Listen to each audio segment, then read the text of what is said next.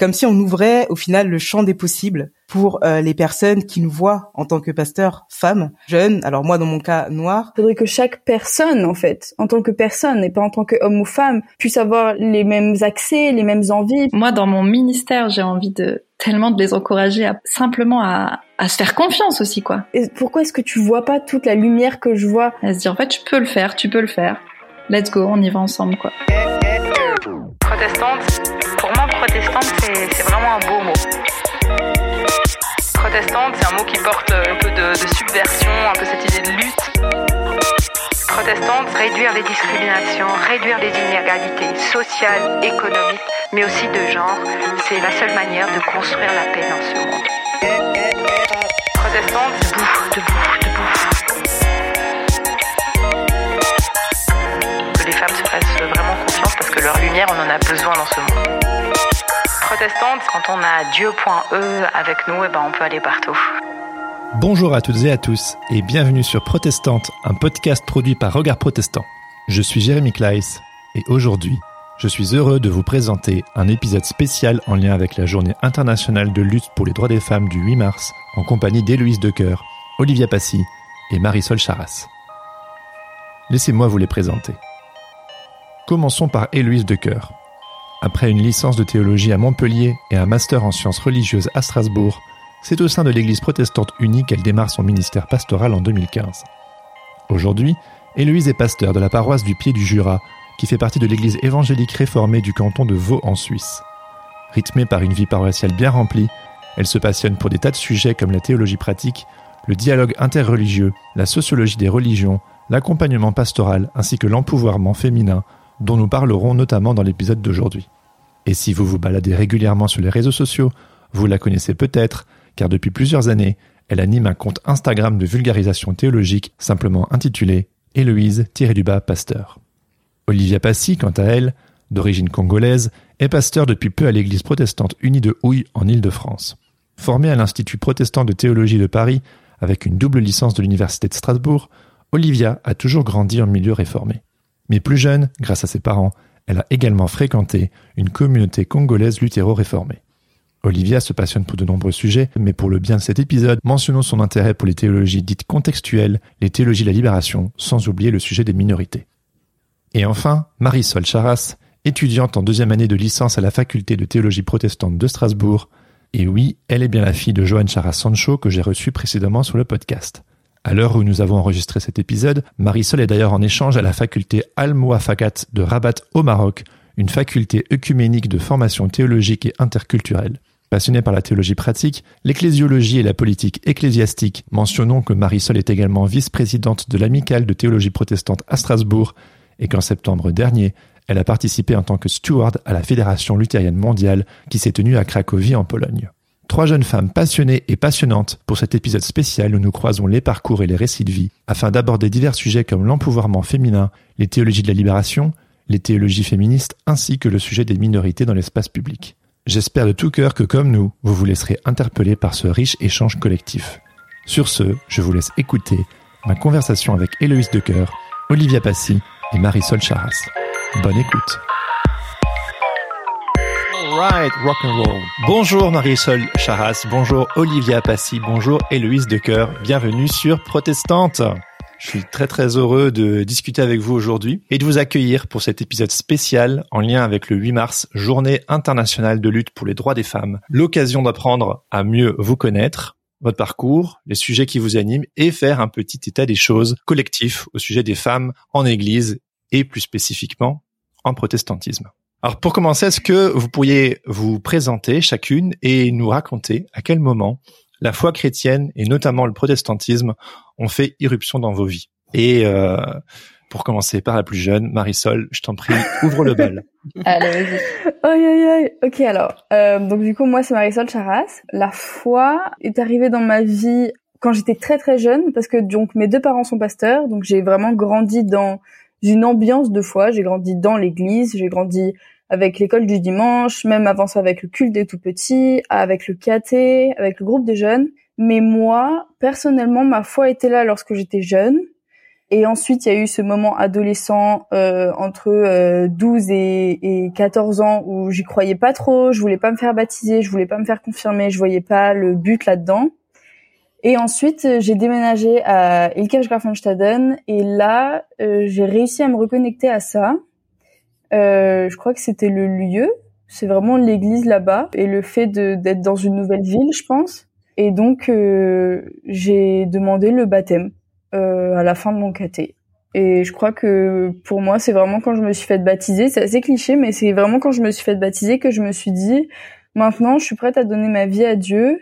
Et euh, un peu plus tard, je me suis dit, je suis vraiment prête à donner ma vie à Dieu, littéralement, dans le sens où euh, si je travaille, c'est pour lui et pour euh, personne d'autre. Euh. voilà. Donc là, je suis en études de théologie protestante. Donc, euh, je dirais que c'est ça. Merci. Héloïse ou Olivia? Tu veux continuer à faire euh, les plus jeunes? Je crois que c'est Olivia la plus jeune. Allez, on y va comme ça. Donc moi, c'est Olivia Passy. Je suis pasteur euh, à l'Église protestante unie de Houille, dans les Yvelines. Alors moi, mon parcours de foi, je suis née dans le protestantisme hein, parce que mes deux parents étaient protestants, donc j'ai grandi dans l'Église réformée à l'époque hein, du, du coin. Alors, petite spécificité, comme beaucoup de personnes euh, issues euh, de la diversité, comme on dit, parce que je suis d'origine congolaise, j'ai fréquenté en même temps, à côté, une communauté euh, congolaise luthéro-réformée. Donc voilà, donc j'ai un peu ces deux côtés-là, à la fois l'Église réformée du coin et à, la fois le côté un peu plus ethnique, on va dire. J'ai grandi comme ça. Et donc, comment la foi, ma foi personnelle est arrivée dans ma vie? Bah moi, ça a commencé à trois ans Très exactement, je m'en souviens très bien. Ça commençait avec un cauchemar. Ah, je oh me réveille. Et oui, ça commence avec un cauchemar. Et donc, je, je fais un cauchemar. J'ai trois ans. Je me réveille, je pleure. Et euh, mon papa euh, vient. Il me dit ah mais qu'est-ce qu'il y a Voyons? Et je lui dis bah écoute papa, j'ai fait un cauchemar. Il me fait ah bah écoute tu sais quand tu as peur, tu as un Dieu là-haut que tu peux prier et tout ira mmh. beaucoup mieux pour toi. Alors bon, c'est un peu simple et enfantin, mais ça a beaucoup marché pour moi et euh, depuis ce jour-là, j'ai aimé cette idée de, de voilà d'un Dieu qui est là-haut, qui nous protège. Hein, donc c'est c'est la foi d'un enfant, bien sûr, qui parle. Et ça ne m'a jamais lâché. Donc euh, depuis toute petite, j'ai toujours eu cette curiosité un peu pour euh, la religion et puis le fait de voir quand on m'emmenait à l'église toutes ces personnes réunies autour d'une entité invisible. Enfin voilà, on parle de Dieu mais on le voit jamais. Enfin, il y avait quelque chose d'un peu mystique qui m'attirait. Et donc me voilà pasteur aujourd'hui. On y reviendra sur la, la, vocation pastorale. Mais c'est mm. comme ça, du coup, que, le, que la foi chrétienne et protestante est apparue dans ta vie. C'est ça. Voilà.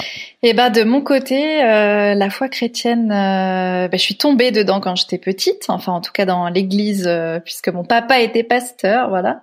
donc j'allais bien sûr au culte, je l'accompagnais au culte, et pendant toute mon enfance, pour moi, le, le temple c'était un, une aire de jeu, quoi, parce qu'on pouvait monter sur les bancs, ramasser les pièces. Enfin, je, je pense que je vivais le culte un peu comme ouais, comme un truc rigolo. Des fois, faut se lever, des fois, faut s'asseoir, il y a de la musique. Donc euh, voilà, il y a eu des moments plus ennuyeux hein, au culte quand j'étais enfant ou jeune, mais mais majoritairement, j'ai des souvenirs quand même de euh, ouais du temple dans lequel j'ai j'ai vécu mes dimanches matins euh, de manière très positive. Et puis bah comme Marisol, hein, à l'adolescence, je me suis posé beaucoup de questions. J'ai aussi rejeté ce qu'on m'avait transmis. Euh, mais j'ai trouvé un lieu bienveillant pour euh, en discuter et les camps de jeunes pour moi c'était aussi le lieu où je pouvais me confronter et confronter euh, mes questions sur la foi chrétienne avec des adultes que je trouvais très à l'écoute de mes questions d'adolescente. Donc ça c'était ouais franchement c'était un, très beau très beau moment aussi. Et je pense que c'est ça qui m'a permis de bah, de retourner vers l'église et puis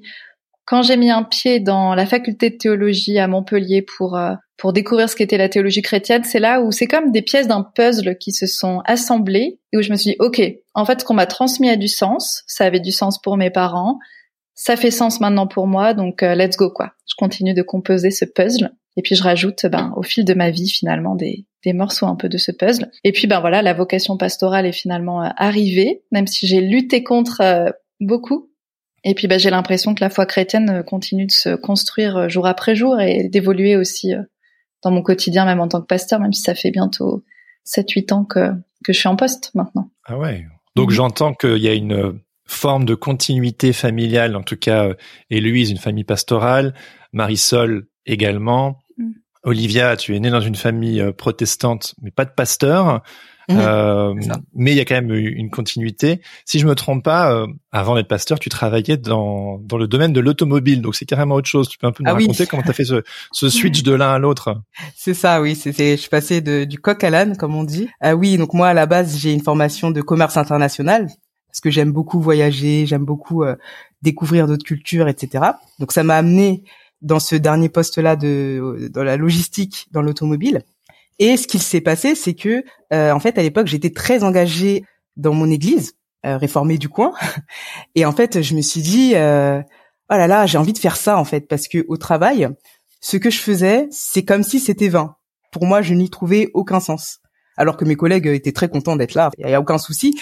Mais moi, ça- il me fallait un peu plus.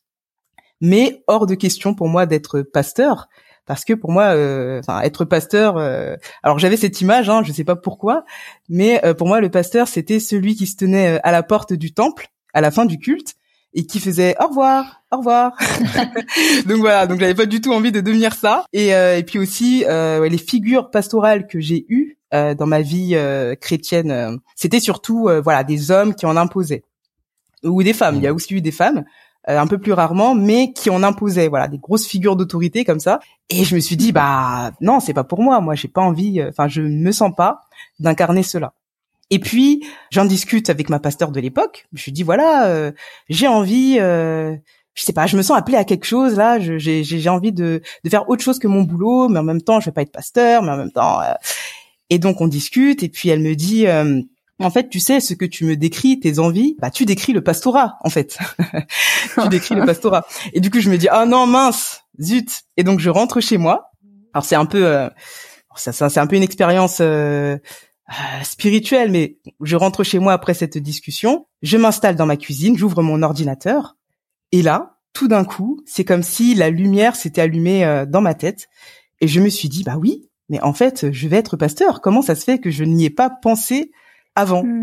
et donc voilà, donc j'ai ça a commencé comme ça. Je suis pas partie du jour au lendemain de mon travail. Hein. J'ai j'ai quand même préparé euh, sur une année euh, mon départ. Euh, et donc ça s'est fait comme ça. J'ai entamé mes études de théologie et, et me voilà aujourd'hui.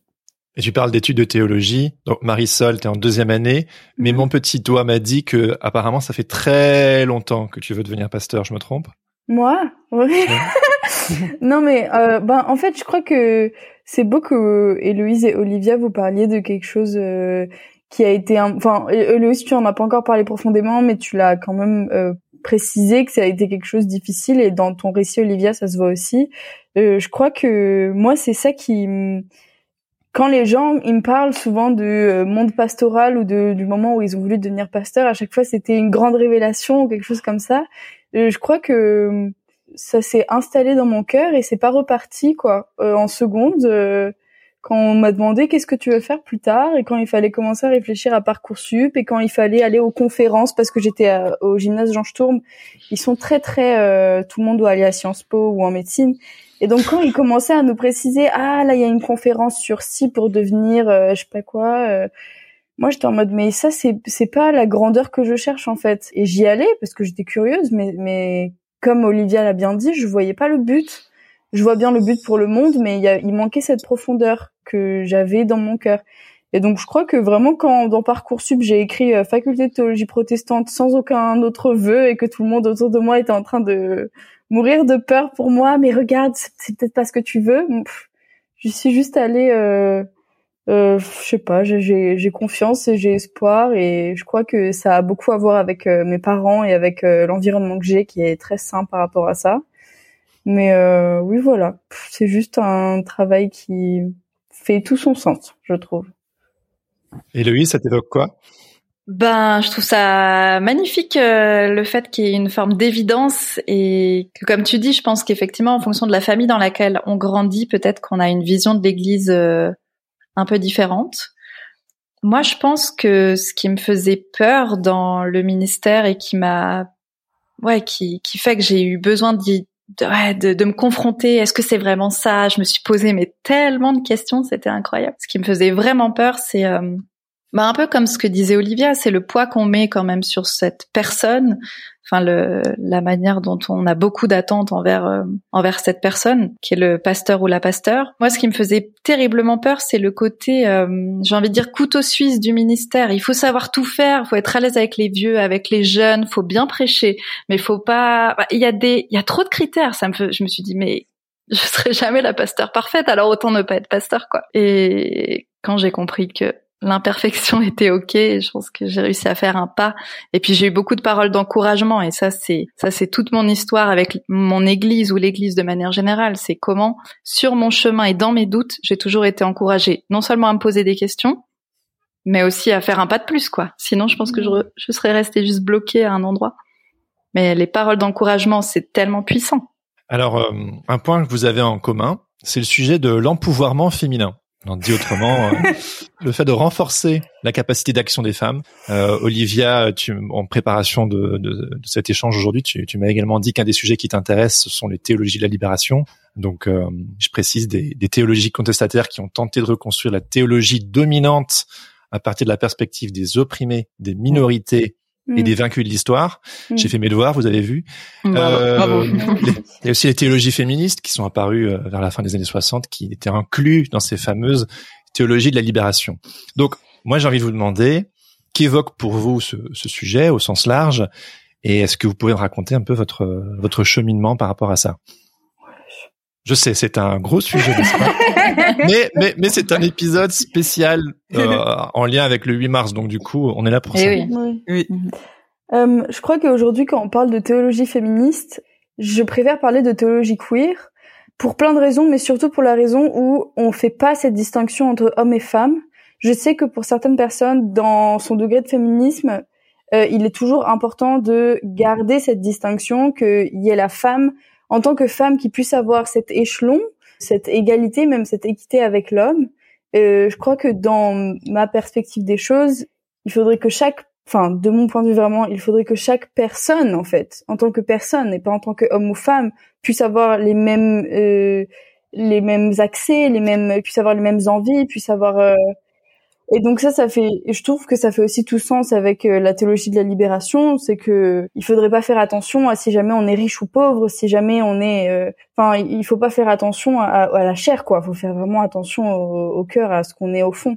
Mais la théologie féministe est, je trouve, beaucoup plus accessible aujourd'hui pour le monde, et c'est pour ça que je m'arrête à ça souvent quand on me pose des questions dessus euh, par les gens de mon âge parce que euh, si déjà on n'arrive pas à comprendre la théologie féministe, je pense qu'on peut pas comprendre la théologie queer et je pense qu'on peut pas comprendre la théologie de la libération parce que euh, ça demande euh, beaucoup de recul et beaucoup de même quand quand on a 50 ans et que on a déjà vécu beaucoup, il faut remettre tout en question derrière en fait. Et je comprends à quel point ça peut être difficile mm. pour certaines personnes si on leur a jamais montré. Voilà.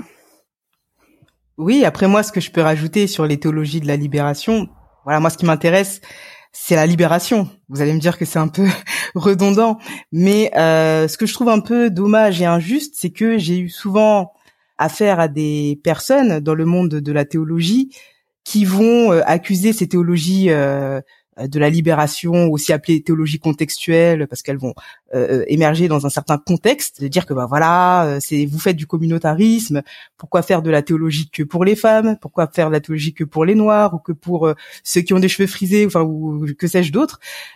oui, mais après on oublie que chaque théologie est contextuelle. C'est-à-dire que quand on va accuser une théologie d'être communautariste ou d'être axée sur juste un contexte particulier, bah, ce qu'on appelle la théologie universelle entre guillemets aujourd'hui, bah, c'est de la théologie contextuelle qui est née dans un certain contexte. Donc je trouve que ça c'est un peu injuste. Voilà, et après on va nous taxer de wokisme et de je ne sais je ne sais quel autre euh, voilà adjectif très euh, très positif.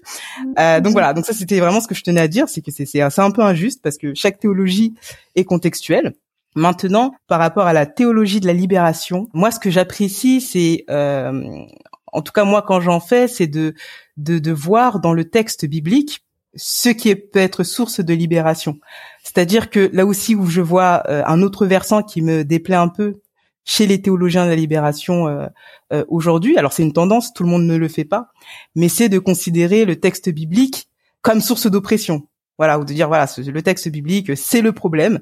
Du coup, on l'écarte et puis au final, qu'est-ce qui reste? Pas grand-chose. Alors, je trouve ça un peu dommage parce que, euh, alors oui, certes, hein, il y, a, y, a, des textes clairement bah, qui dérangent, qui vont déranger notre lutte, qui vont déranger, voilà, qui vont remettre en question certaines choses. Maintenant, euh, je trouve qu'on a vite fait de jeter euh, le bébé avec l'eau du bain et puis euh, la salle de bain et la baignoire. Enfin voilà, pour moi la Bible c'est d'abord l'histoire quand même d'un peuple qui a été oppressé, déplacé, exilé. Voilà, je, vais m'arrêter là, sinon je vais, je vais, parler très longtemps. Mais même dans des, des, figures un peu polémiques de l'apôtre Paul, hein, qui, qui dit des choses très sympathiques parfois sur les femmes. Et ben en fait, on trouve aussi hein, des éléments de libération. Donc je trouve ça un peu dommage, voilà, de, de jeter un peu euh, tous ces textes à la poubelle, alors qu'au final, euh, on peut trouver euh, des éléments de libération dedans. Ah là là, ce fameux Paul, il en a fait couler de l'encre hein, quand même. Hein. Ah oui. Marisol, je te vois réagir. Ouais, on sait jamais trop où se placer quand on nous parle de Paul, parce que oui, effectivement, c'est une grande figure théologique pour l'Église. Euh, du moins, heureusement que c'est pas lui Jésus, quoi, parce que sinon ça irait mal. Ouais, alors moi je suis en train d'étudier un peu en profondeur euh, Paul là, avec un dernier, un, des derniers ouvrages euh, de Daniel Marguerat. Ah oui. Euh, Paul, l'enfant terrible du christianisme. Et euh, on l'a reçu en conférence et la première chose qu'il a dite et qui, j'étais là genre yeah, il a commencé à publier, enfin il a, il a affiché en fait tous les noms des collaborateurs collaboratrices de l'apôtre Paul et il a nommé à quel point il y avait des femmes dans ses collaborateurs et collaboratrices, en disant que bah là aussi c'est contextuel quoi, la manière dont Paul a parlé des femmes euh, dans ses épîtres et tout ça. Euh, et puis il a aussi d'ailleurs, enfin mis en mis en lumière qu'il y a certaines épîtres, bien sûr, qui n'étaient pas de l'apôtre Paul, et que peut-être que la plupart des versets euh, qui demandent aux femmes de se taire ne sont pas de sa main. Bref, mais toujours ah. est-il que euh, toujours est-il que le nombre de collaboratrices que Paul avait montre bien à quel point euh, il donnait du pouvoir aux femmes dans les premières communautés chrétiennes. Et du coup, ce pouvoir aux femmes qui existait déjà dans les premiers siècles, je comprends pas qu'il ait été un jour retiré, quoi. Et, je me dis au fond, euh, ben dans mon rôle, euh, en tout cas pastoral, euh, je me sens vraiment appelée quand je vois une femme qui commence à avoir envie de prendre des responsabilités ou qui a le désir de s'investir plus et qui est dans le doute parce que oh là là, les femmes souvent osent pas, elles se sentent illégitimes et tout. Et c'est comment moi dans mon ministère, j'ai envie de tellement de les encourager à prendre. Alors le pouvoir, c'est un grand mot, mais simplement à, à se faire confiance aussi, quoi. À se dire, en fait, tu peux le faire, tu peux le faire. Let's go, on y va ensemble, quoi. Et, je trouve que de s'appuyer du coup sur ces femmes, euh, sur ces femmes que l'apôtre, dont l'apôtre Paul a, voilà, a appelé aussi euh, au service de l'Église, ben c'est encourageant. Mm. Mm. Comment vous avez euh, cheminé chacune par rapport à ce, ce sujet, que ce soit le, la place des femmes, l'empouvoirment des femmes, la lutte contre le sexisme, tout ça Comment vous l'avez vécu vous? Euh, Ben c'est un peu, je l'ai vécu avec ma mère beaucoup euh, comme euh, une revendication qu'il faut faire, une force, quelque chose qu'il faut tout, tout, le temps porter. Et ça fait qu'il y a des moments où j'avais vraiment pas d'amis euh, au lycée, au collège, parce que euh, je n'acceptais pas dès le collège qu'on fasse le moindre commentaire sexiste. Euh, même juste qu'on me dise euh, non on va demander aux garçons de porter les tables c'était pas juste euh, c'était pas juste oh non mais moi aussi je peux le faire je suis une femme. C'était vraiment madame c'est un commentaire sexiste que vous faites et je commençais à déconstruire son sexisme. Genre c'était beaucoup de c'était beaucoup de, de, de, poids même sur moi de, de vouloir comme ça changer tout le monde leur montrer qu'il y a du sexisme un peu partout parce que oui en fait il y a du sexisme un peu partout et, et et donc, euh, enfin voilà, c'est quelque chose. Euh, je pense que le combat euh, de d'égalité, c'est quelque chose qu'on porte et c'est quelque chose qui nous fait vibrer, mais aussi qui parfois peut être assez anxiogène parce que c'est, on peut être très frustré tout le temps. La frustration qui arrive assez souvent et, et on nous demande, en tout cas moi je sais qu'on me demande parfois il faut comprendre dans sa vie, il a tout le temps grandi avec cette idée-là, tu peux pas lui demander de tout de suite comprendre tout ce que tu racontes. Oh non, mais ce, ce papy-là de la paroisse, il te prend par la taille, mais c'est parce qu'il pensait que c'est ok, t'as qu'à lui dire que c'est pas ok. Comment est-ce qu'on dit à un paroissien arrête de me prendre par la mmh. taille, c'est enfin, c'est super compliqué quoi. Parce mmh. que enfin, je sais pas, c'est quand le, le premier jour où je suis arrivée à la faculté de théologie protestante à Strasbourg, il y a un étudiant qui est venu me voir et qui m'a dit qu'est-ce que tu fais là? Il était aussi un L1. Il me dit qu'est-ce que tu fais là? Je dis ben je suis là parce que j'ai envie de m'engager dans le ministère pastoral. Et qu'est-ce qu'il fait? Il me dit mais euh, tu sais que Paul, dans la lettre bidule, au chapitre machin, au verset truc, il dit que les femmes, elles peuvent pas vers le ministère. Et je me dis, euh, t'es pas de chez moi, toi. Hein Oula, ça commence bien. t'es pas de vieux Paul, toi. non, mais c'est c'est pour dire quoi. C'est juste que c'est quelque chose qui est là constamment. Et le pire, je crois, c'est quand Ah il bah faut oui. discuter avec d'autres femmes. Et c'est là où je me sens le plus euh, mal en fait. C'est un mal-être. C'est punaise. Mais pourquoi est-ce que tu vois pas toute la lumière que je vois? Pourquoi est-ce qu'on a on voit pas les la coul- les couleurs des mêmes manières Tu vois, c'est et en même temps, si après la discussion, euh, les, cette personne décide de rester dans ses retranchements, elle est là aussi la liberté. C'est que très bien, reste dans ces retranchements là. Mais je suis toujours là si tu veux ouvrir la porte à, à autre chose quoi. Mais donc euh, Et, euh, et Héloïse et Olivia, notamment spécifiquement euh, en Église, ce, ce que vous avez observé, ce que vous avez vécu vous-même en tant que, que femme dans votre cheminement spirituel et aussi pastoral euh, par rapport à, à cette question. C'est vrai que c'est incroyable que lorsqu'on commence à chausser euh, les lunettes du féminisme, euh, ou en tout cas regarder euh, où le sexisme et, et la misogynie ont lieu dans la société et en église, tout à coup, on voit que ça. Tu sais, c'est comme quand il y a du soleil dans une vitre sale, tu te dis waouh, c'est horrible, c'est dégueu. Euh, et franchement, en- moi en église, j'en ai, j'en ai fait un peu les frais. Je me rappelle, petite anecdote, mon premier enterrement, donc euh, j'avais 26 ans, enfin en autonomie, mon premier enter- enterrement en autonomie, 25-26 ans. J'ouvre la porte euh, à un monsieur qui croit que je suis la fille, la femme, la secrétaire du pasteur sans doute, et qui a passé le- la préparation d'enterrement à dire mais c'est incroyable, oh, voilà, vous auriez été ma pasteur, je serais, je serais restée au catéchisme. Ça me donne envie de revenir au catéchisme. Donc ça c'était mon premier enterrement, genre je venais d'arriver dans ma paroisse, je me confronte à à cette personne. Donc déjà, j'étais genre, ok. Et j'ai pas réagi. Franchement, j'avais euh, zéro réaction, Je- sauf éviter en fait et changer de sujet. Et puis en fait, euh, bon, ça c'est des anecdotes qui arrivent à toutes les femmes et c'est c'est pénible et dramatique, mais il y a parfois des conflits euh, avec des hommes qui peuvent aller euh, qui peuvent aller malheureusement beaucoup plus loin ou qui vont décrédibiliser des femmes qui travaillent en église ou Mm. des femmes qui travaillent dans un conseil paroissial.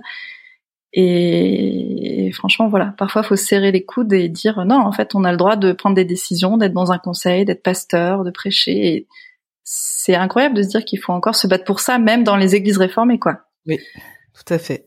Puis pour rebondir sur ce que tu dis, effectivement, c'est un peu étonnant de voir que dans nos églises réformées, euh, si libres, si progressistes, on trouve encore euh, des, des comportements comme cela. Alors moi, pour la petite histoire, euh, je voulais absolument pas, dans mon ministère, parler de féminisme ou parler de euh, d'injustice raciale ou des choses comme ça, parce que moi, je venais en tant que euh, voilà, je transmettais l'évangile. Quoi. Enfin bon, voilà, j'étais là pour transmettre la parole de Dieu. J'étais pas là pour parler euh, des combats des femmes ou des, des noirs ou je ne sais quoi. Et euh, en fait, je me suis heurté à un problème, c'est que euh, quand j'ai commencé, euh, que ce soit mon stage, ça a surtout commencé par rapport à mon stage, où j'étais du coup euh, en situation en fait pastorale, hein, clairement. Des fois, j'avais la robe, etc. Ben, en fait, je me suis rendu compte que ma personne faisait scandale, c'est-à-dire que euh, les gens se butaient juste à ma personne, c'est-à-dire que quoi que je disais, les personnes restaient sur le fait que j'étais jeune, femme noire, euh, enfin, euh, euh, ils n'entendaient absolument rien de ce que je disais. Donc ça m'est arrivé une fois, deux fois, trois fois. Je me dis ah, il y a quand même, il y a quand même un problème quoi. Et puis il y a aussi ce côté où on va croiser des, des c'est surtout des hommes hein, qui font ça, des hommes d'un certain âge.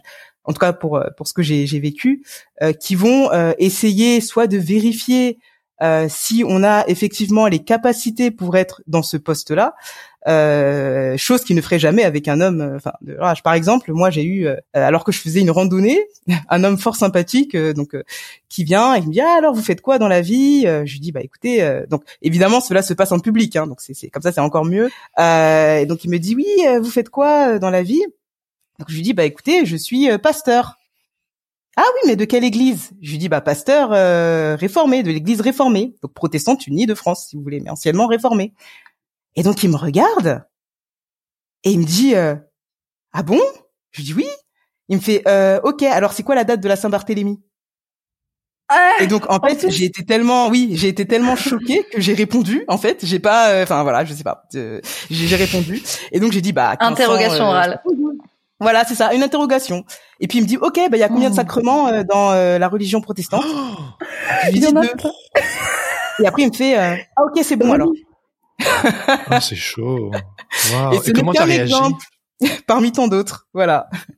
Donc ouais, c'est un peu dur des fois. Et donc c'est là où j'ai dû réfléchir un peu ces, ces côtés de, voilà, de, au final, de, de j'ai repensé le féminisme et, et le, le- les injustices raciales. Au final, ouais, c'est ça, ça, refait surface euh, dans ma vie et, et ouais, et c'est un peu triste de se dire qu'au final on est là euh, pour euh, juste être pasteur en fait.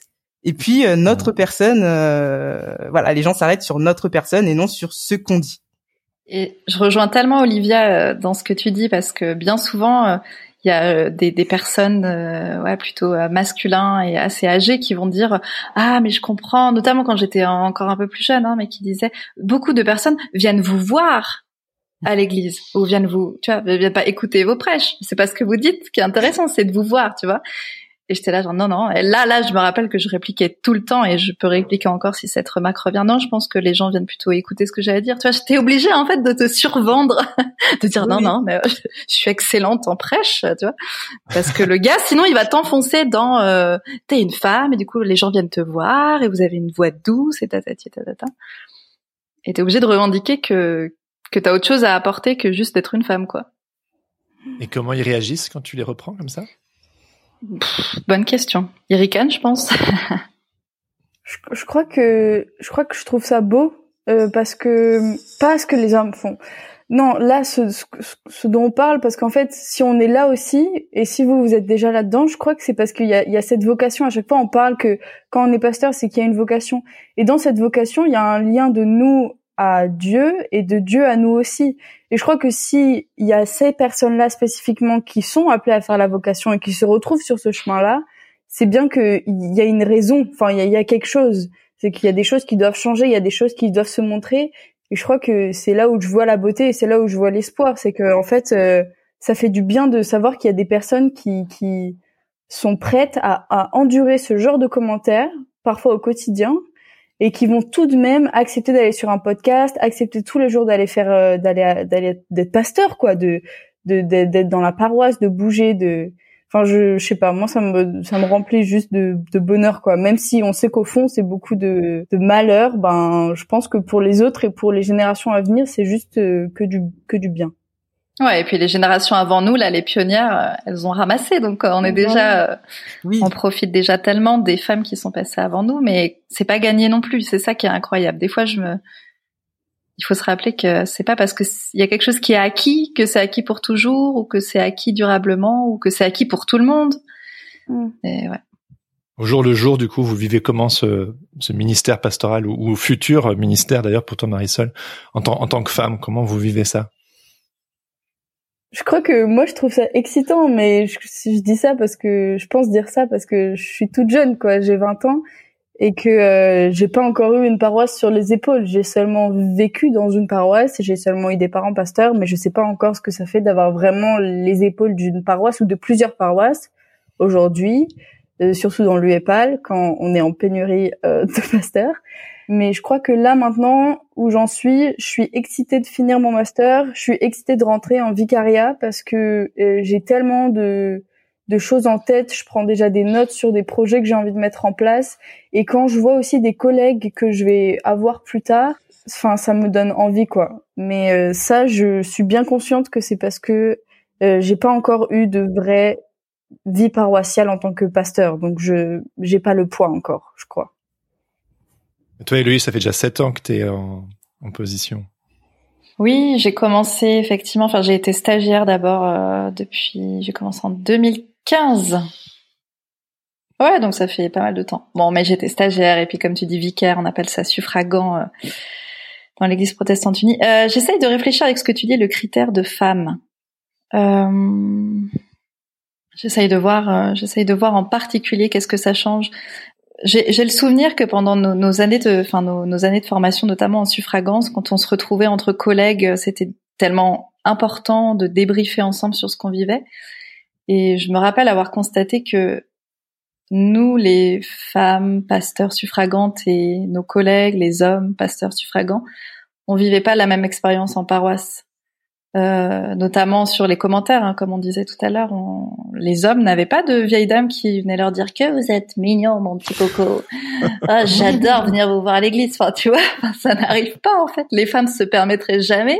Enfin, je dis pas jamais, hein, ça peut arriver. Il y a peut-être des vieilles dames qui qui, qui s'amusent à complimenter de manière un peu graveleuse leur pasteur, hein, je sais pas, mais les hommes avaient l'air de tomber, enfin nos collègues avaient l'air de tomber un peu dénus, genre mais c'est pas vrai, il t'a dit ça. Mais sinon, majoritairement, il y a aussi de tellement bonne surprise.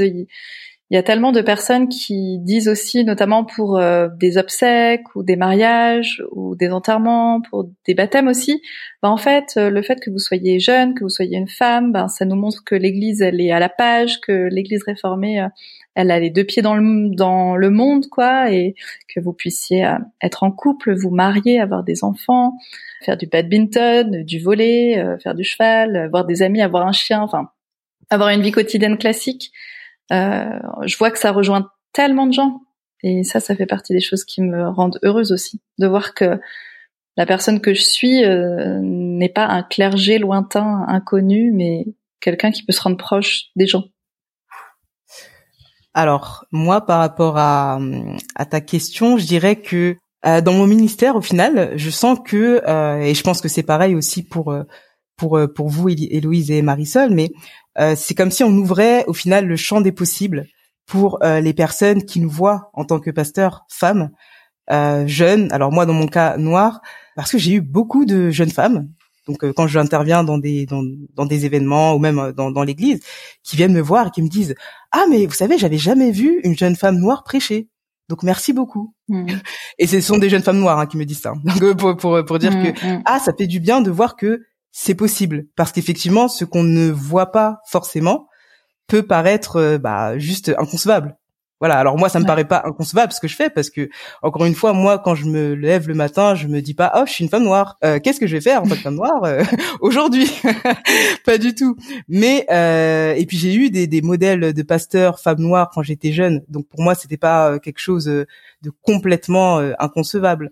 Mais je me rends compte que ce n'est pas le cas pour la plupart euh, des, des, personnes, en tout cas des personnes jeunes qui viennent me voir et qui sont contentes de voir, euh, voilà, même juste une femme en fait, une femme pasteur jeune et, qui fait qui fait son boulot quoi. Voilà, un peu ça. Et c'est vrai que en tant que femme d'origine congolaise, le sujet des minorités dans l'espace public, que tu le veuilles ou non, ben c'est rattaché à qui tu es. C'est un mm. sujet que tu as à cœur. Et puis tu, tu, l'as dit, voilà, tu, tu es finalement une figure d'autorité issue d'une minorité. Et euh, est-ce que tu peux nous parler un peu de ce, de ce cheminement et du changement que tu, tu aimerais incarner? Alors euh, oui, euh, faut savoir que euh, moi, en tant que, alors c'est mon expérience, hein, je dis pas que c'est l'expérience de toutes les jeunes femmes euh, banlieusardes, noires, etc. Donc moi, j'ai grandi dans une banlieue euh, populaire. Euh, donc ça s'est bien passé. Hein. J'étais pas dans une cité non plus, mais j'étais pas, j'étais pas à Paris, Paris 16 non plus quoi. Et euh, en fait, ce que je remarquais, c'est que ma parole n'avait pas beaucoup de poids. C'est-à-dire que même quand on parlait, par exemple, en cours d'histoire, euh, alors c'était plutôt éducation civique, quand on parlait de euh, de certaines choses, je m'en souviens qu'on avait abordé le thème de la discrimination positive à l'époque, donc j'avais 14-15 ans, on en parlait déjà. Alors j'étais une des seules, il me semble, une des seules noires dans ce groupe-là pour en parler. Et euh, donc la, la, la, prof commence à dire euh, oui, euh, voilà la discrimination positive, c'est super, c'est très bien, euh, etc. Et en fait, moi j'ai commencé à dire bah écoutez madame, moi je trouve que ça me plaît pas trop cette idée d'être engagée dans une entreprise parce que je suis noire. Enfin, ça, pour moi, ça n'avait aucun sens. J'ai envie d'être prise parce que je suis, je travaille bien et que je suis douée et qu'on a envie de m'avoir dans l'équipe pas du tout pour euh, voilà qu'on en dise voilà on a deux noirs c'est bon on est euh, inclusif bon voilà ça me paraît un peu euh, quand même et donc la professeure m'a juste rembarré devant tout le monde en disant bah non je comprends pas ce que vous dites c'est bien pour les gens comme vous donc je comprends pas c'est voilà c'est comme ça c'est très bien la discrimination positive ah, bon je trouve ça un peu dommage qu'on n'écoute pas les personnes concernées au final de, mmh. pour pour ce genre de sujet. Donc euh, ouais, c'est ça, ce sont des expériences. Ça pour dire que j'ai grandi avec euh, le fait que j'étais pas forcément écoutée. Voilà, j'étais quelqu'un qu'on interrompait aussi beaucoup. Donc j'avais pris l'habitude de parler hyper vite pour que je puisse dire ce que j'ai à dire euh, avant qu'on m'interrompe. Enfin vraiment, c'était quelque chose que j'avais remarqué, euh, notamment en cours. Donc dès que j'ouvrais la bouche, tout de suite, il y avait 15 personnes qui parlaient et j'avais même pas le temps de développer une idée qu'on était passé à autre chose. c'est quand même curieux. et donc le fait d'être pasteur, qui est un métier où l'on parle beaucoup, où on nous écoute beaucoup, mmh. où on nous demande notre avis, ah, c'est quand même quelque chose qui est nouveau pour moi parce que euh, là depuis le donc là je suis pasteur depuis depuis peu euh, le nombre de fois où on m'a demandé mon avis j'étais effarée je me suis dit ah tiens tout d'un coup euh, mon avis intéresse que se passe-t-il? Serait-ce à cause de la robe pastorale? Je pense que oui. Donc oui oui au final on veut avoir l'avis de Olivia la pasteur. Et si je suis plus la pasteur je pense que au final on s'en fiche un peu de mon avis. Donc ça c'est le côté un peu triste mais en même temps pour moi c'est une opportunité de pouvoir parler, voilà, d'être sur la place publique et d'être, euh, de pouvoir être écouté. Alors pas forcément pour toutes les personnes qui me ressemblent, parce que bon, là je parle pour moi. Je, je suis un individu. Je vais pas représenter toutes les jeunes femmes. Euh, voilà, c'est pas c'est pas mon but. Mais voilà, je, je pense que c'est aussi quelque chose de positif au final, de se dire bon bah voilà, ok, là je suis effectivement dans une position où l'on m'écoute. Bah allons-y, parlons. voilà. Je suis trop touchée par ce que tu dis, Olivia, franchement. ah bah merci. Je vous ai, là, je vous ai éteint un peu là. Alors, tu nous as plus de voix. Franchement, ça me touche tellement ce que tu dis.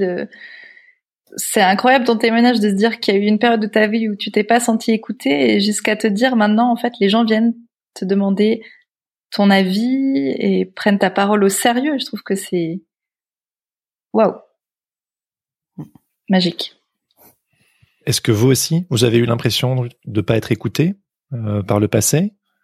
Pas parce que, euh, enfin, vous n'êtes pas noir, mais parce que vous êtes femme ou pour d'autres raisons? Hmm. Je pense que les moments où je ne me suis pas sentie écoutée, c'était plutôt une question générationnelle que que femme, je crois. Alors peut-être jeune femme, ça rajoute ça rajoute quelque chose. Mais je crois que malgré tout, alors dans dans l'église justement, c'est un lieu où j'ai senti que tout le monde pouvait être écouté. Et ça, ça fait partie des choses qui m'ont touchée et qui ont fait que dans toutes les milliers de questions que je me suis posées pour le ministère pastoral, je me dis ben je veux bien faire partie d'une institution, d'une église, d'une communauté où la conviction centrale c'est que tout le monde peut dire quelque chose, peut parler, peut être écouté. Ça ne veut pas dire que dans la réalité ça marche à 100% et que et que c'est parfait, mais qu'il y ait cette conviction centrale que la parole de chacun a du poids et du sens. Hmm. Euh, moi, j'ai pas été, je, je, je, me suis pas sentie écoutée pendant des moments. Quand j'étais jeune, je me suis fait, euh, j'ai subi du harcèlement. Et donc là, très clairement, bah, on n'est pas écouté parce que on n'ose même pas parler en fait. Euh, mais ça, euh, je sais pas si c'est à voir avec ma condition de femme ou, enfin, et puis c'est pas dans le cadre de l'Église, c'est vraiment. Euh, je pense qu'on de toute manière, on pourra jamais vraiment expliquer le harcèlement. Euh, mais, mais, sinon, euh, au sein, donc ça, c'était avant le lycée, et j'ai l'impression qu'au lycée, j'ai décidé de me prendre, enfin, de, de, de, me prendre en main, me dire que je subirais plus ce genre de, de choses. Et donc aujourd'hui, j'essaye de faire partie de certains conseils ou de certaines institutions par exemple, à la faculté, je fais partie de mon euh, conseil de faculté parce qu'en fait, j'ai envie de pouvoir prendre la voix des gens et moi devoir crier s'il faut ou mettre le point sur la table pour qu'on m'écoute. Et c'est pas grave si on a l'air après d'être hystérique. Euh, je pense que une des violences les plus fortes, c'est justement ne pas écouter quelqu'un en fait. Et ça, euh, même dans les dans la guerre en ce moment, etc. On n'écoute pas les signaux, on veut pas voir. Et je crois que ça, c'est une des plus grandes violences. Et donc effectivement, euh, c'est quelque chose que les minorités doivent euh, subir très souvent, et c'est quelque chose de purement injuste. Donc euh, contre quoi je, je, souhaite me battre en fait. Mais justement, euh, Héloïse et Marisol, en tant que en tant que femme, pasteur, blanche, d'origine européenne, comment bah, vous avez déjà été interpellé parce que Olivier vient mais euh, comment vous laissez interpeller? Je, je m'inclus dedans aussi évidemment, hein, mais euh, c'est, il s'agit de vous aujourd'hui. Comment vous laissez interpeller par ces, ces sujets liés aux inégalités, aux injustices sociales, aux minorités, et, et qu'est-ce que vous aimeriez mettre en place pour pallier à ces inégalités, euh, notamment à travers votre travail de, de pasteur ou futur pasteur? Ben déjà, je crois que j'ai pas, euh, je ne peux pas être la voix de tout le monde parce que je peux pas comprendre tout le monde. Je peux pas comprendre une personne qui euh, est dans une situation de précarité parce que j'ai jamais été dans une situation de précarité. Donc même si je souhaite prendre sa défense, foncièrement, ce sera impossible parce que j'ai j'ai pas pu être au proche d'elle. Il faudrait que je puisse vivre avec elle un petit peu. Et c'est comme c'est ça aussi dans le dialogue, euh, enfin dans le dialogue interreligieux, on apprend ça. On peut pas réellement avoir un dialogue si on cherche pas à se mettre à la place de la personne en face et ça, je crois que c'est vraiment compliqué. Et donc, je crois que dans la, ma paroisse plus tard, je vais, je sais que c'est presque impossible, mais on essayera d'avoir un conseil paroissial qui soit le plus divers possible, quoi. Vraiment avoir une, une représentation euh, très juste de, du, du, du peuple de Dieu qui se trouverait dans ma paroisse. Donc, euh, voilà. C'est une très bonne question que tu poses, Jérémy. Puis je me rends compte que même si ça fait partie des préoccupations qui m'habitent, je crois que j'ai pas, c'est pas que j'ai pas les ressources, mais j'ai pas encore agi pour que ça puisse, euh, comment dire, voilà, que ces inégalités euh, puissent être complètement aplanies. J'ai l'impression qu'il me manque euh, des clés ou qu'il manque une boîte à outils pour, même si je pense que j'en ai conscience et que je fais mon possible je pense qu'il me manque encore pas mal de d'outils. Je suis pas assez outillée pour euh, pour y faire face, en Église en tout cas, ou dans la société de manière générale. Olivia, tu aurais des des clés, des outils à suggérer? À suggérer des clés, des... bah je dirais l'écoute, l'écoute et l'empathie. Voilà parce que euh, souvent alors moi aussi je me mets dedans hein, parce que bon c'est pas parce que euh, je suis ce que je suis que je suis tout d'un coup euh, inclusive à 100% mais euh, le, je pense qu'un des pièges quand on se on, se veut inclusif ou, ou ouvert d'esprit je sais pas quel quel terme est le plus le plus juste pour vous, bah, on a ce piège-là de, de, de, au final, de pas se rendre compte que, bah, en fait, on n'est pas si inclusif que ça, en fait, dans notre manière, rien que dans notre manière de parler, dans notre manière de désigner l'autre, dans notre manière de traiter l'autre, parce que euh, moi, ce que j'observe euh, dans la, alors c'est pas tous les personnes, toutes les personnes, hein, mais dans, euh, en général, euh, les personnes qui ont qui ont en souci euh, voilà des groupes de personnes en particulier. Voilà je, vais citer aucun aucune chose. Et ben en fait elles vont euh, des fois se faire une image de ce groupe là en se disant bon par exemple je prends n'importe quoi les pauvres ah bah voilà les pauvres quand ils vont venir au resto du cœur ils vont être reconnaissants et puis ils vont prendre leur petit plat et puis, puis ils vont nous remercier quoi enfin voilà ils vont aller bien ils vont être polis ils vont être gentils Sauf que quand t'es pauvre, t'es dans la rue ou t'es, euh, euh, je sais pas moi, t'es t'es t'es, t'es en stress parce que t'as t'as trois gamins à nourrir, t'es pas forcément agréable. et puis t'as peut-être envie de manger de la marque aussi. Puis t'as peut-être envie de, mm. de, voilà, en fait c'est ça. Et euh, souvent c'est un peu difficile à accepter. Et on se dit, enfin, des fois, il peut se passer un gros, un gros bug dans notre tête où on se dit, bah mince, au final, l'image que je me suis faite du groupe ne correspond pas. Euh, qu'est-ce qui se passe? Et puis s'enfermer dans une image un peu polissée euh, du groupe qu'on aide, euh, donc oui, moi je dirais rester les yeux ouverts et puis euh, être à l'écoute, être empathique, discuter avec les, les personnes qui sont, enfin qu'on souhaite, euh, auxquelles on souhaite prendre la main. Surtout, c'est important. Mhm. Voilà. Je me rends compte en t'écoutant que si c'est une attitude que j'espère avoir au maximum, je me rends compte que d'un point de vue communautaire, parce que mine de rien, quand on est pasteur, on agit en communauté, mm. et que que si on se sent accueillant ou qu'on fait le max pour être accueillant, des fois la communauté elle-même a du mal à être accueillante envers des personnes qui sont différentes ou d'une autre nationalité, d'une autre origine, d'une autre euh, d'un autre d'un autre genre. Et ça, c'est quelque chose qui m'attriste beaucoup, c'est qu'il peut y avoir plein d'individus très accueillants, mais des fois en groupe, en communauté, on, se croit accueillant et on l'est pas. On, fait, barrière, on fait écran entre Dieu et des gens qui viendraient pour la première fois et qui font pas partie du, du groupe de base, on va dire, quel que soit le, quelle que soit sa minorité. Et ça, ça m'attriste un peu. Oui, c'est vrai. Bon, pour rebondir sur ce que tu dis, euh, c'est vrai qu'on se pense, euh, une église. Quand on est dans l'église, on se dit bon bah une église ne peut être que accueillante. Donc on n'a pas à travailler l'accueil parce qu'on est de base accueillant ou euh, inclusif ou ce que ce, qu'on veut.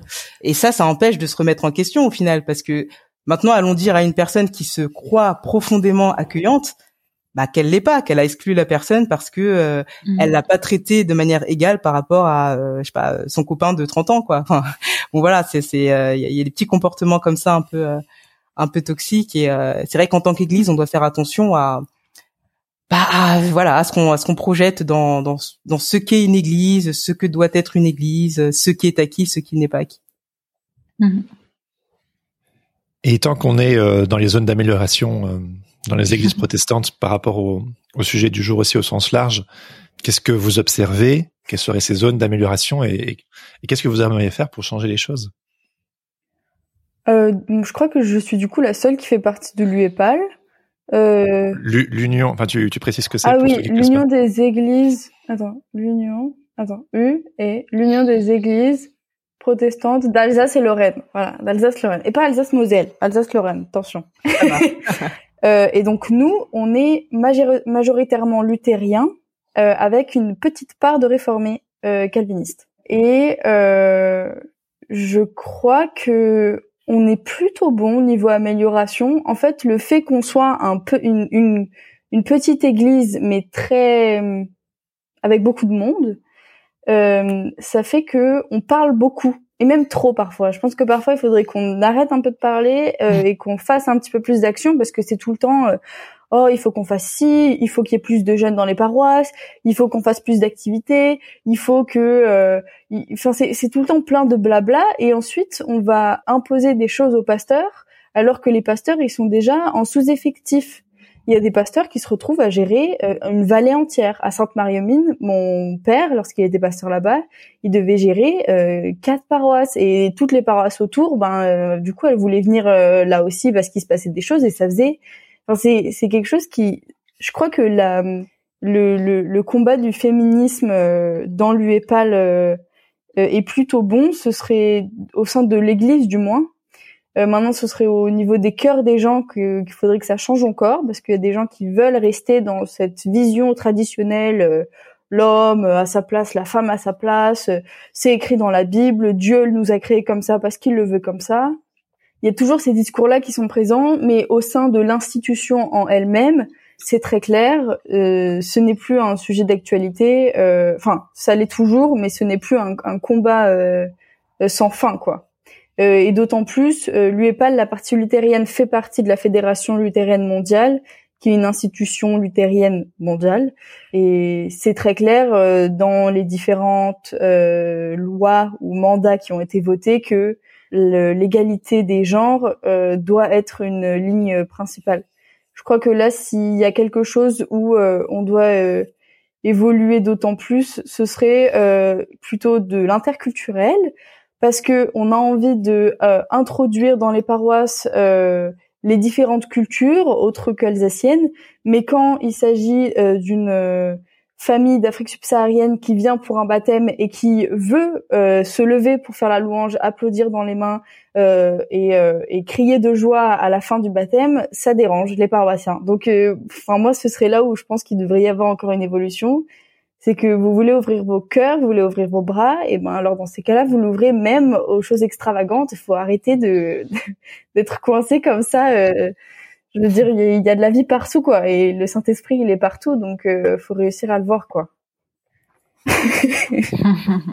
Ouais, les, prix, les pistes d'amélioration que je vois en Église, c'est hum, malgré tout encore de continuer de, ouais, d'insister pour que la parole de la femme soit prise au sérieux pas forcément d'un point de vue théologique, ça je pense que dans les milieux réformés c'est quand même ok, mais euh, face à des situations problématiques, quand une femme fait face à un problème, que ce soit de sexisme, la question de l'autorité, euh, son lien justement, hein, tu disais, euh, enfin vous disiez Marisol et Olivia aussi, en, lien avec des paroissiens qui peuvent faire des, des remarques, que cette parole elle soit prise au sérieux j'ai presque envie de dire que nos autorités d'église euh, institutionnelles euh, expriment vraiment à quel point elles sont, voilà, elles sont aux côtés des femmes à qui elles ont donné un, ministère, quoi. Parce que c'est, chouette de, de, de, permettre à des femmes d'être pasteurs, ben il faut pouvoir les outiller pour faire face euh, aux difficultés.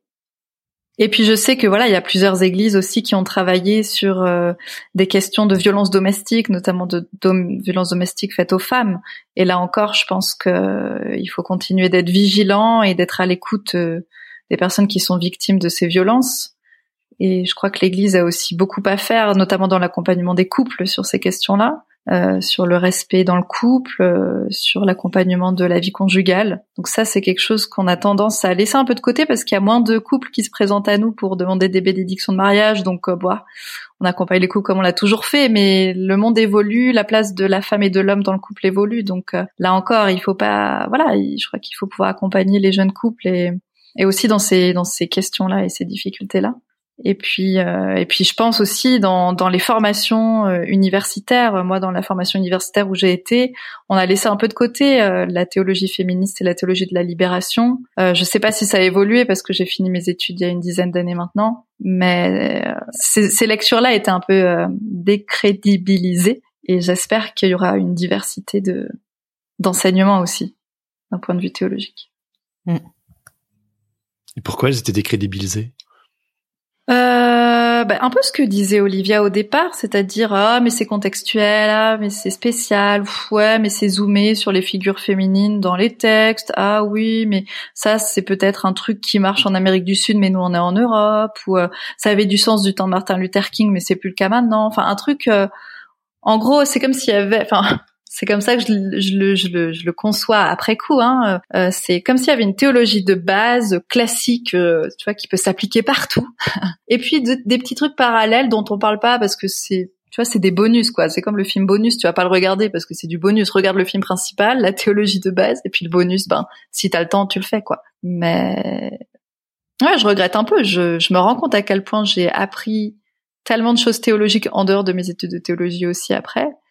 Et, et je comprends, hein, forcément, il faut faire des choix dans l'enseignement. Tu peux pas tout enseigner, mais mine de rien, on a eu cinq ans d'études, hein, euh, donc euh, on aurait eu le temps d'aborder tout plein de trucs. Et j'ai vu à quel point les collègues euh, ou les, les, les, étudiants qui sont allés étudier à l'étranger, parfois aux États-Unis, dans d'autres pays, bah, ce que tu vis peut-être Marisol, bah, en fait, on découvre d'autres manières de parler de Dieu, d'autres manières d'étudier la théologie qui sont tellement enrichissantes, parfois très déroutantes, hein, ça je, peux bien l'imaginer, mais qui nous sortent un peu de notre confort de la théologie euh, très centrée sur nos théologiens européens.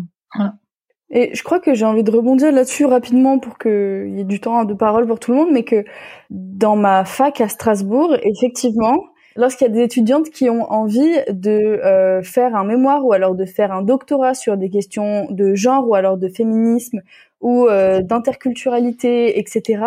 Et d'une autre religion euh, qui soit le judaïsme, parce qu'on a des... En fait, c'est juste pour dire que dans ma faculté de théologie protestante, on reconnaît beaucoup le christianisme, on reconnaît beaucoup le judaïsme, mais quand il s'agit d'avoir toutes les théologies autour, comme tu l'as dit Héloïse, on n'a pas de professeur sur qui on peut vraiment se s'appuyer quoi. Alors que des théologiennes féministes ou des, des théologiennes théologiens euh, qui parlent euh, du dialogue interculturel ou j'en connais tellement à, mon jeune âge de 20 ans que c'est assez ouf qu'il y en ait aucun dans les murs des facultés quoi. Là où les gens y vont pour enseigner, euh, enfin pour enseigner et pour apprendre. Enfin, je trouve ça quand même assez, enfin pas, pas choquant, mais on pourrait du moins même proposer des colloques, je sais pas, faire quelque chose pour que on puisse y toucher un minimum. Là, si on veut parler de théologie de genre, il faut qu'on aille chercher dans nos livres nous-mêmes, quoi.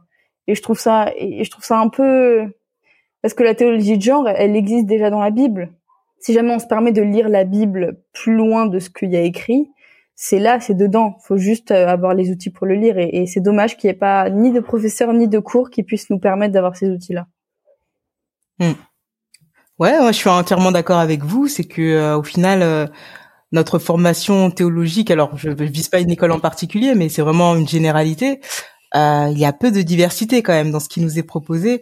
Pareil, hein, moi j'ai dû pour connaître ce que je connais en termes de, théologie de libération, bah, lire des livres en anglais évidemment, pas traduits, mais voilà quoi. Enfin c'est quand même c'est quand même quelque chose. Et puis pareil, je me souviens d'une liste qu'on nous proposait de théologiens étudiés pour un devoir. Et ben il y avait que un seul type de, de théologien qui était représenté. Et j'avais dit euh, en classe, mais il n'y a pas d'autres, euh, enfin d'autres personnes quand même qui ont écrit des choses sur la théologie. Enfin, il ne voulait pas me dire qu'il y a que euh, des Karl Barth ou de je sais pas quoi. Enfin, il y a quand même autre chose. Et donc après, c'est là où on avait effectivement euh, ouvert le champ des possibles et j'avais pu lire James Cone. Alléluia. donc James Cone, pour ceux qui connaissent pas, c'est le, un peu le fondateur de la, la, Black Theology, donc la théologie de la libération pour, enfin, les Noirs américains. Enfin bref. Et donc pour les axes d'amélioration, euh, donc euh, moi je rejoins je rejoins mes, euh, enfin Héloïse et Marisol. Et puis je dirais aussi euh, rester attaché au final à, alors je vais faire ma pasteur, mais rester attaché à la parole de Dieu dans le sens où c'est une parole vivante, c'est une parole qui est, euh, enfin qui, qui porte en elle la libération. Enfin pour moi dans l'Évangile je vois en premier lieu la libération. Et donc ça c'est quelque chose qu'il faut que, euh, enfin auquel les, les églises doivent retourner parce que euh, voilà, on a vite fait de s'éloigner sur des débats identitaires, euh, des débats de oh le protestantisme historique disparaît, mon Dieu, qu'allons-nous devenir? Alors qu'au final, bah non, enfin, on, vit avec notre temps, ça se transforme, et puis au final, ce qui nous, ce qui nous maintient ensemble, c'est d'abord, je l'espère, bah, le, Christ et son évangile, et ça, faut pas l'oublier. Donc euh, voilà, moi je dirais ça, et puis aussi créer des espaces de parole pour les jeunes, enfin les profils bah, de plus en plus atypiques au final hein, qui vont arriver dans le pastorat. Parce que là je pense que la figure euh, du, du, pasteur euh, homme de 50 ans euh, voilà elle commence un peu à, à tomber en désuétude.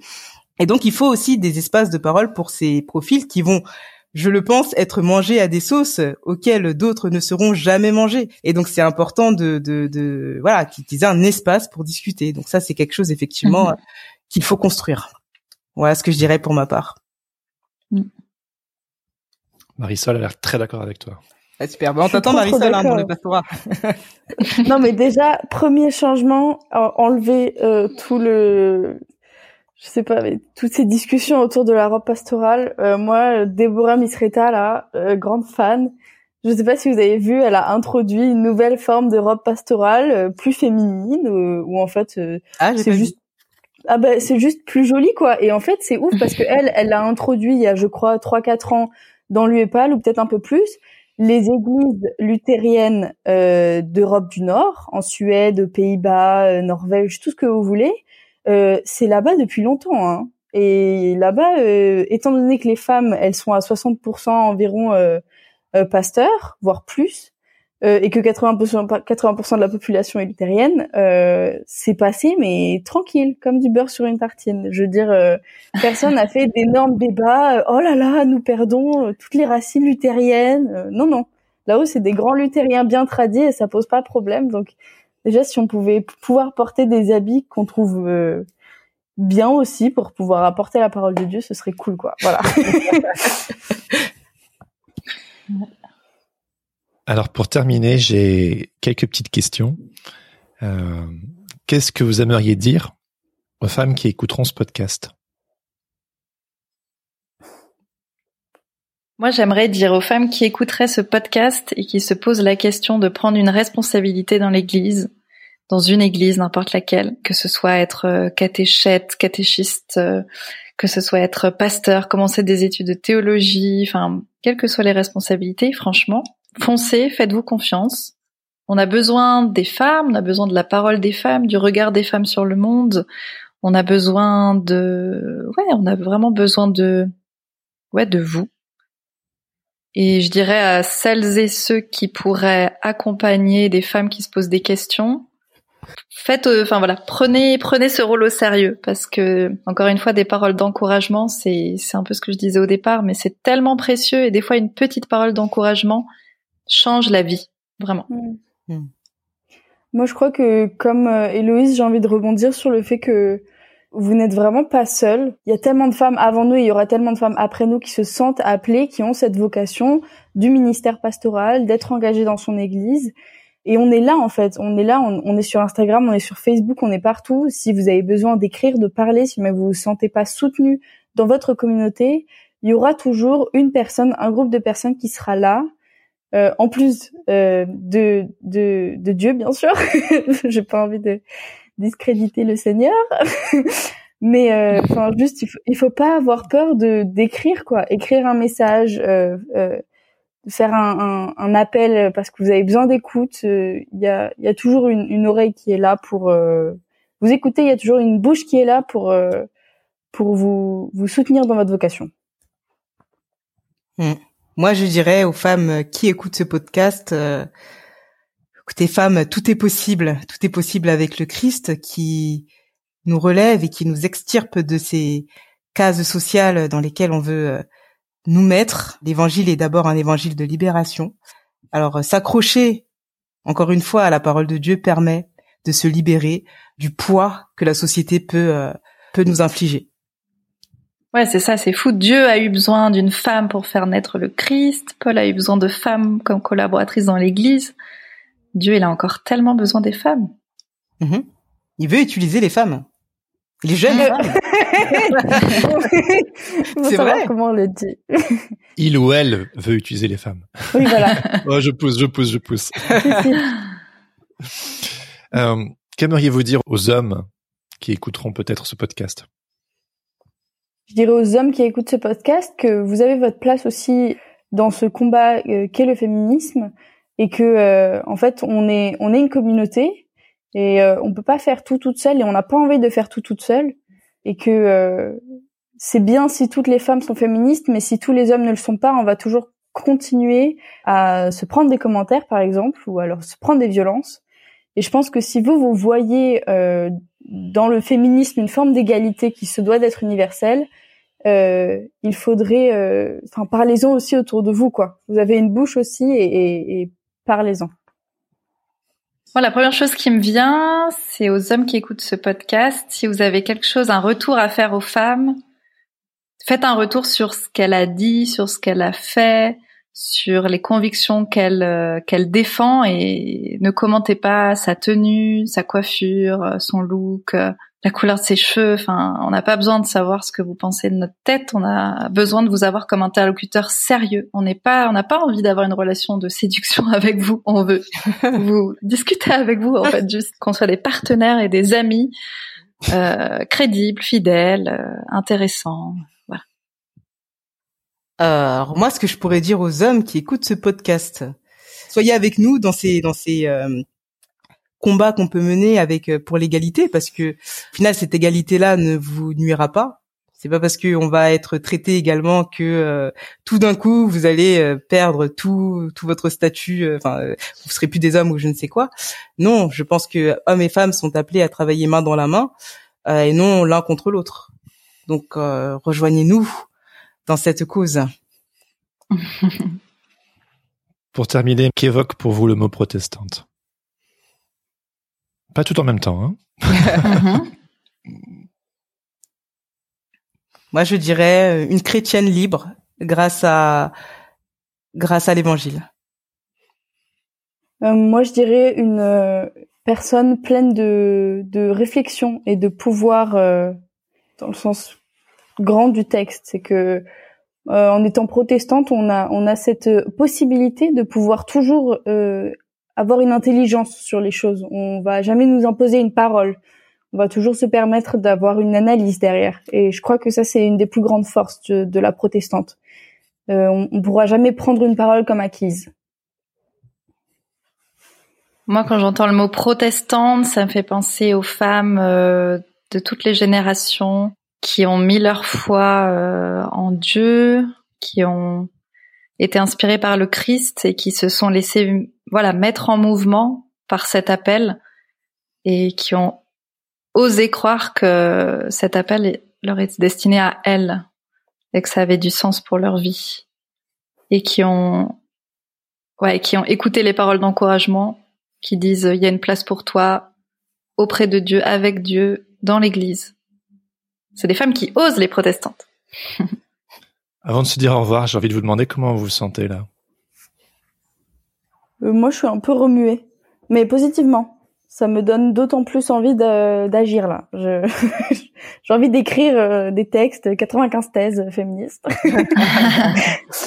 non, mais juste ça fait du bien de de, de se sentir écouté, de pouvoir euh, discuter, de pouvoir partager. C'est c'est toujours une bénédiction, je crois. Et donc, je suis aussi apaisée en fait.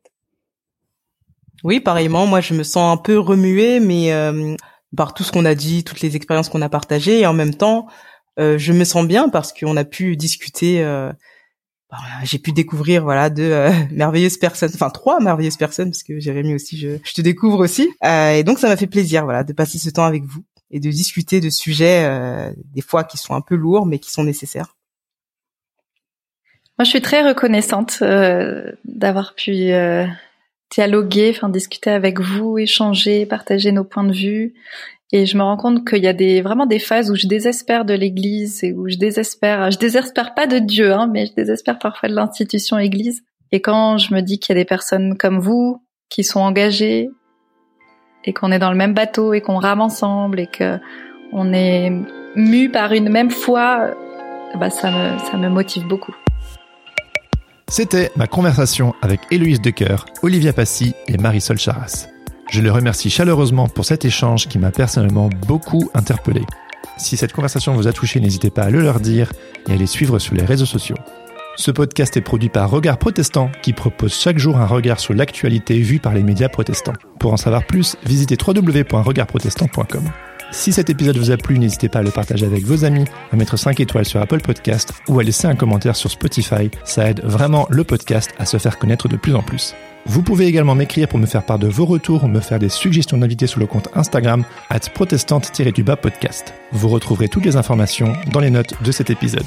Je termine en remerciant Laurent Bazar pour l'habillage sonore de ce podcast. Sur ce, je vous donne rendez-vous dans deux semaines pour un nouvel épisode. En attendant, bonne semaine à toutes et à tous. Ciao ciao